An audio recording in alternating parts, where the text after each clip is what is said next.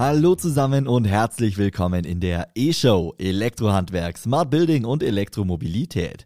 Ich bin Max Hermannsdörfer, Moderator der E-Show im Handwerkerradio.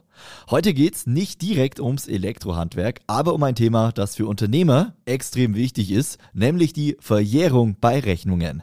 Darüber spreche ich heute mit Dr. Hendrik Hunold. Er ist Fachanwalt für Baurecht. Hallo, Herr Dr. Hunold.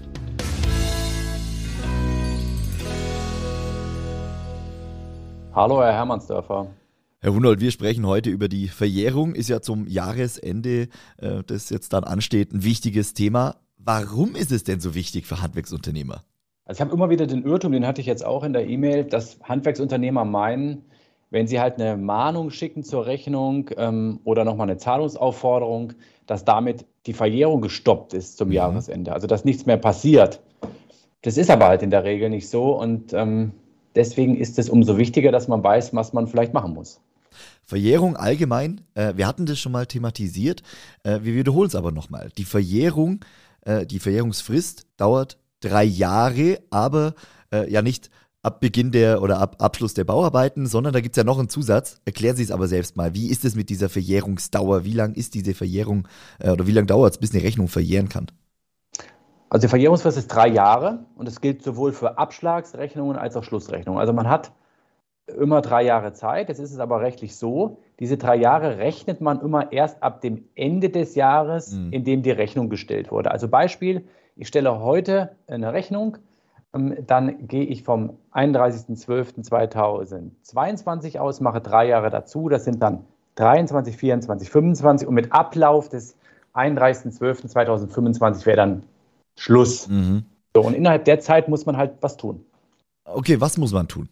Ja, ähm, kann ich gleich sagen. Also die Verjährung kann man nur stoppen, man steht auch so im Gesetz, durch die Einleitung gerichtlicher Schritte. Mhm. Das ist natürlich für einen Handwerker erstmal ziemlich misslich, weil man das ja auch nicht will. Und da kommt der eingangs angesprochene Irrtum dazu. Man meint dann immer, ich kann diese Verjährung stoppen, indem ich eine Mahnung schicke. Mhm. Und das ist halt genau die Falle, in die die Handwerker dann immer reintappen. Was wäre dann der richtige äh, Vorgang, um eine Verjährung zu stoppen? Ich weiß nicht, wenn ich jetzt, wenn ich jetzt merke, äh, Anfang, Anfang Dezember, äh, ich habe da noch offene Rechnungen, die zum Ablauf des Monats verjähren. Habe ich da überhaupt noch Möglichkeiten, das dann irgendwie zu stoppen, wenn es durch eine einfache Mahnung nicht funktioniert? Ja, das geht schon. Also ähm, wir empfehlen da zumindest immer, dass man den Auftraggeber dann anschreibt, ihm einfach das Problem auch schildert und dass man mhm. sagt, auch ich will eigentlich gar keine gerichtlichen Schritte einleiten. Das müsste ich jetzt ja nur tun, um diese Verjährungsfrist zu stoppen, Klammer auf, ist ja eigentlich total sinnlos und auch irgendwie doof, Klammer ja. zu. Lass uns doch einen Verjährungsverzicht mal machen, so drei Monate und wir versuchen innerhalb der drei Monate, also dann gerechnet ab dem Jahresbeginn, die Sache einvernehmlich zu regeln. Und wenn es dann nicht klappt, machen wir dann ein gerichtliches Verfahren und müssen uns überlegen, wie es weitergeht. Also das wäre eine vernünftige Vorgehensweise und in der Regel hat der Auftraggeber damit auch kein Problem.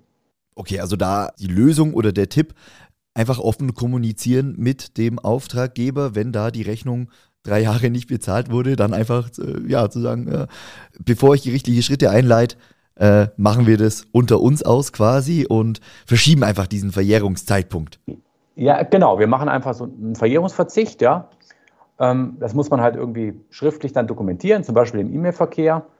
Und was man auch immer machen sollte, man sollte nicht so einen Monat vor Ablauf des Jahres kommen, weil dann wird es alles zeitlich ein bisschen eng. Ja.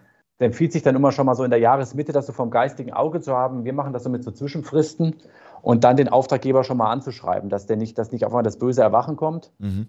Weil es ist ja auch so, wenn der dann nicht antwortet jetzt kurz vor Jahresende, dann wird natürlich der Handlungsdruck wird natürlich dann immer größer, weil das Zeitfenster immer kleiner wird. Und es weiß jeder, wie eng das Weihnachtsgeschäft immer so ein bisschen ist. Und dann kommt auch noch so, sag mal so, so ein, ein vermeidbares Thema dazu. Ja, ja. Ähm, das ist jetzt die Verjährung bei äh, Rechnungen. Es gibt ja noch eine andere Verjährung. Äh, Geht es dann um Gewährleistung. Das ist aber davon abgekoppelt, oder? Ja, ist total davon abgekoppelt. Ähm, die Verjährung für Gewährleistungsansprüche ist fünf Jahre. Das ist also die erste Abkopplung. Und die beginnt halt zu laufen mit Abnahme. Und mhm. die endet dann halt fünf Jahre nach Erklärung der Abnahme, kann also, und das ist der entscheidende Unterschied, auch unterjährig eintreten. Also wenn beispielsweise die Abnahme am 10.10. .10. 2022 erklärt wurde, verjähren die ähm, Gewährleistungsansprüche mit Ablauf des 10.10.2027. Okay. Das darf man halt nicht verwechseln. Man muss halt immer gucken, wo bin ich dass man das nicht alles in einen Topf schmeißt. Ja, es ist, denke ich, wichtig, da den Überblick zu behalten, wann äh, wann verjährt genau. welche äh, Frist, die Rechnungsfrist oder die äh, Gewährleistung, dass ich da eben alles auf dem Zettel habe. Ähm, so ist das, genau. Was ist denn, was ist denn Ihr Tipp zum Abschluss, ähm, wenn wir über das Thema Verjährung sprechen? Bleibe mal bei, äh, bei den Rechnungen.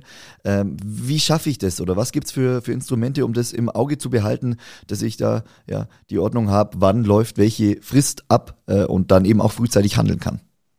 Also eine gute Idee wäre zum Beispiel, wenn, wenn man das Sekretariat oder die Buchhaltung, die man hat, also oder die rechnungsstellende Person anweist, in dem Moment, wo die Rechnung rausgeht, die Endfrist zu berechnen, also diese drei Jahre, mhm. und dann vor Ablauf der Endfrist, so machen wir das zumindest immer, äh, Vorfristen einzutragen, also ein Monat vorher, zwei Monate vorher oder drei Monate vorher, dass da immer so eine Art Reminder-System eingeführt wird, dass den Leuten das im Büro auch aufpoppt und dass man, wenn schon der erste Reminder kommt, sagt, okay, jetzt muss ich auf den Verjährungsverzicht hinwirken, dann hat man in der Regel, je nachdem, wie großzügig man diesen Zeitraum bemisst, in der Regel so sechs Monate noch Zeit, bevor was passiert. Dann kann man auch in Ruhe notfalls mit dem Anwalt sprechen.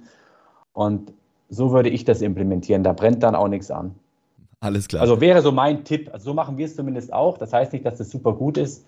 Aber ich bin auch ehrlich, bisher ist noch nichts durchgeflutscht. Toi, toi, toi. Ja, dann ist es doch ein guter Praxistipp, Herr Hunold. ich danke Ihnen ganz herzlich äh, für äh, Ihre Einschätzung zum Thema Verjährung. Wünsche Ihnen alles Gute und ja, eine ruhige Vorweihnachtszeit ohne irgendwelche verpassten Verjährungsfristen. Vielen Dank, Herr Das wünsche ich Ihnen allen auch. Danke. Ciao. Ciao.